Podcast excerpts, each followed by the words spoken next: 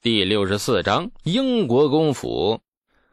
这李素脸色有些难看，眼睛眨了几下，忽然伸手扶住额头，喃喃地说：“哎呀，这酒果然好霸道啊！小子觉得，呃，觉得好晕呐，看什么都在转，在转，还要转。”这说完，李素很干脆地往那榻上一躺，睡着了。程咬金呆了半晌，忽然大笑：“哈哈哈哈哈哈！”这滴酒未沾都能醉成这样，也是古今鲜见呐！这 小子装傻充愣也没本事啊，不是本事。但愿你这辈子都不要忘了这个本事。嗯，确实是个灵性的娃子，可惜老程我没生女儿啊，不然非让你做我老程的女婿不可。将来不知道便宜了哪个了混账老丈人了！别装了，给老夫起来！不轻不重的一脚踹去，李素不醒也得醒了，无奈的看着程咬金：“哎哎呀，程伯伯，小子头好晕呐！你刚才踹我脐带上了。”程咬金哈哈一笑，抱着酒坛子仰头又灌了一大口酒，这屏住了呼吸，圆睁着双眼。半晌缓过神，脸色愈发通红。刚才还不见一丝清明的眸子，此刻却浑浊有已。李素有八成的把握，觉得他这回是真醉了。哎，程伯伯，你想象一下，哎，自己已经躺在了又软又舒服的白云里面，现在喝了很多酒，很累，哎，很想睡觉。李素开始催眠老流氓，把他放倒，今日就算是平安度过了。哼，累个屁！程咬金精神力显然很强大，不是李素这种小伎俩能够催眠的。一脚踹中李素的屁股，然后拎着他的衣领便往外走。去去去去去去哪儿啊？朱雀大街，那里人多。小花娃子快十六了，还不娶婆姨，这么好的种岂不是浪费了？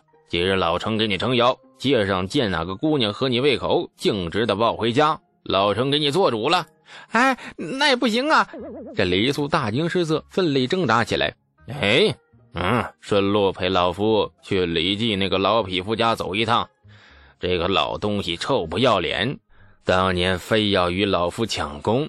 李靖领军驻守气口，老夫守定襄，牵制协力可汗败走沙漠。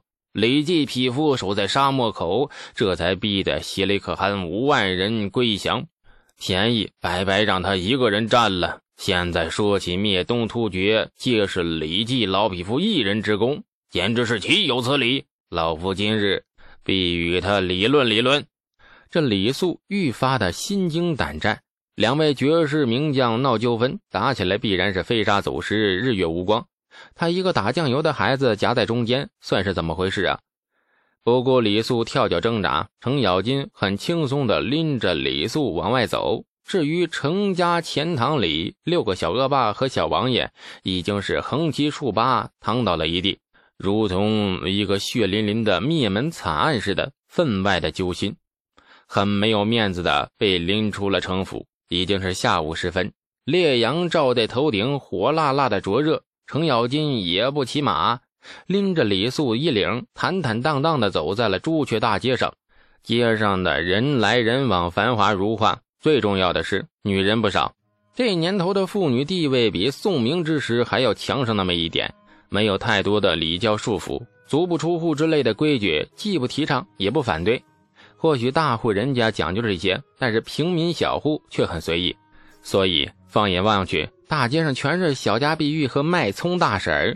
程咬金身上的酒味已经很重了，喷着酒气，醉眼迷蒙的抬手就往那街上一划了。哎，尽管看啊，谁家姑娘顺眼，老夫派人帮你抢回来，回头聘礼也帮你出了。你只管抱着婆姨办事生娃娃，很豪爽的口吻，一副请客吃海鲜大餐的派头，仿佛大街上的姑娘全是他生的。李素铁青着脸，呆呆地站在一旁，没敢吱声。不但不吱声，甚至悄悄地横移了两步，与这老流氓保持了距离。哎呀，娶婆姨嘛，不能看长相。程咬金开始传道授业，长相都是虚的，看屁股才知道能不能生娃。一个穿着呢布衣钗裙的小家碧玉浑然不觉与程咬金擦肩而过，很不幸的被程咬金一把捞住了肩膀。在姑娘和李素愕然的注视下，老流氓当着他的面啊，啪的一下拍了一下那个姑娘的屁股，啊啪！啊，比如说这个姑娘，你看屁股太干瘦，将来生娃不容易，就算能生个女娃，也不能继承香火，没用。来，再看下一个。李素和姑娘傻愣愣的看着程咬金，良久，这姑娘大嘴一张，爆发出了一阵山崩地裂般的惊叫声。李苏很佩服自己的直觉，当初见程咬金第一面，便给他私自取了一个外号“老流氓”啊！啊，今日看来自己是何等的远见和睿智啊！这当朝国公大街上摸年轻闺女的屁股，程咬金这次醉酒的付出的代价不小。仍旧处于大醉状态的程咬金却浑然不觉，一脸恶相，吓跑了被吃豆腐的闺女之后，站在大街上，正眯着眼四下环视，目光专往街上的年轻闺女身上招呼，而且专往那下三路招呼，只盯屁股不盯脸。李素佩服的，哎，又横移了两步，非常决绝的态度与这老流氓划清了界限，不认识，完全不认识。老流氓闹出了这一出动静不小啊！哪怕在一千多年后开放的后世，这种行为也该被逮进派出所里，烤在暖气片上冷静冷静。在民风朴实、败类稀少的大唐，自然更不被世人还是容忍了。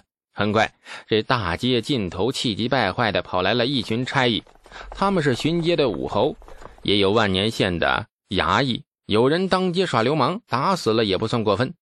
差役们跑到了程咬金面前，脸色马上就白了。他们没想到这伤风败俗的居然是个卢国公，这个这个该怎么罚呀？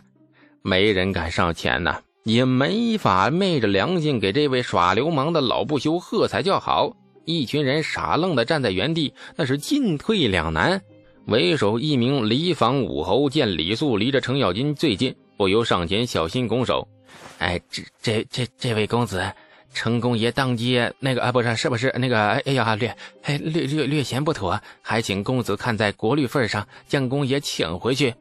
李素唰的一下离程咬金更远了，无辜的摇着头。哎哎，我我不认识他，完全不认识，我只是看热闹的。程咬金怒了，一把将李素捞过来，横打往自己的肩上一扛，头也不回的朝着朱雀大街西面走去，边走边数落：“哎，小娃娃，你不讲义气！”简直是混账！走，随我先去找李记匹夫算账，回来我再抽你。李素这一天呐，过得非常辛苦，全都是酿酒惹的祸。现在李素真后悔了，被人扛在肩上走街过市，太没面子了。没面子是小，身体很难受，胃里的酸水啊都快吐出来了。几番哀求无济于事，这程咬金非要把李素当成伤残人士，就是不肯让他下地。李记府邸也在朱雀大街之上，离程咬金家很近，百余丈的距离。李世民登基后封赏从龙重臣，这将李记、李靖、程咬金、尉迟恭这些功臣的府邸全都设在朱雀大街，离太极宫很近，上朝时三个步的功夫就到了。李记的爵位是英国公。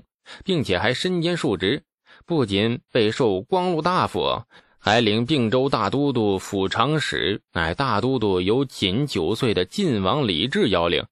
一个九岁的娃娃自然不懂治城治民。实际上啊，这并州真正的大都督其实是李绩，而且已任八年。年初回到长安述职，这夏天又要启程赶赴并州。今年李世民改封重臣爵位时，又下了一道旨意，命李绩为冀州刺史，并且还是世袭。世袭就是他家孩子可以继承啊，他家孩子的孩子也可以继承。这李家荣耀自此可见一斑。地位再显赫，总有人不买账啊，总有恶客打上门来，比如某诚姓的老流氓子。醉醺醺的扛着李素，程咬金到了英国公府前门前的职位的不取门，自是认得程咬金。见他扛了一个人，醉醺醺的上门，不由得惊慌失措，这是要闹事的架势呀！那想拦你又不敢拦，只好任由老流氓把大门砸得咚咚响。一边则是悄悄地派人进府禀报。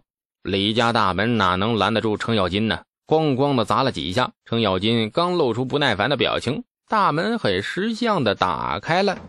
李记坐在内堂的花园架子下乘凉，穿着一身短衫，露出黝黑发亮的胸膛，青筋虬结的胳膊摇着一把扇子，另一手端着一本兵书，旁边的书几上搁着一碗凉水。哈哈哈哈哈！李老匹夫，某来也！煞风景的狂笑顿时打破了出镜的宁夏。李记叹了一口气，放下了兵书，抬眼时目光已经有些不善。这个时期的大唐名将很多，而且气氛有点微妙。平日里抱成团，不管外交上碰到任何风吹草动，将士们，也就是将军们的意见是出奇的一致，一个字打。哎，一个字，干！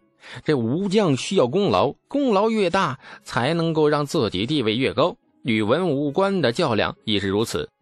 自古朝堂文武之争从未断过。贞观年间，若有文官敢对武将们指手画脚，得到的便是大唐所有武将一人一口唾沫。有了这股子同进同退的气氛，又有了几乎无敌天下的战绩。更有李世民这位本是武将出身，哎，这半生南征北战的戎马皇帝，贞观年的武将风头一时无两，委实是朝堂里一股不可小觑的黑暗势力。对外时抱团，但私底下武将和武将之间也没有外人想的那么团结，都是历经百战的老沙才。大唐战事从武德年到贞观年一直都没断过。于是出战前请命要抢啊，要争啊！打完后要分军功，也要抢，也要争。就连平日里跟同僚吹吹牛皮，也要争抢。当年老夫怎样怎么厉害，这旁边的领军那个谁谁谁，简直是那个战五渣。当年老夫打的是主力呀，那个渣渣跟在后面求吆喝。哎，此处应该有掌声。武将们都是直脾气的人，矛盾大抵都是这样产生的。一来二去，谁都不服谁，见面损几句，骂几句，甚至直接拉开架势来一场武斗，在大唐长安城里都是很常见的。而李世民作为皇帝，自然也不太喜欢看见武将们里里外外真的抱成团，对这种武斗现象，往往也是睁一只眼闭一只眼。于是，这种不良习气渐渐成为了大唐名将们的日常。亲爱的听众朋友，感谢您的收听。去运用商店下载 Patreon 运用城市，在首页搜索海量有声书，或点击下方链接听更多小说等内容。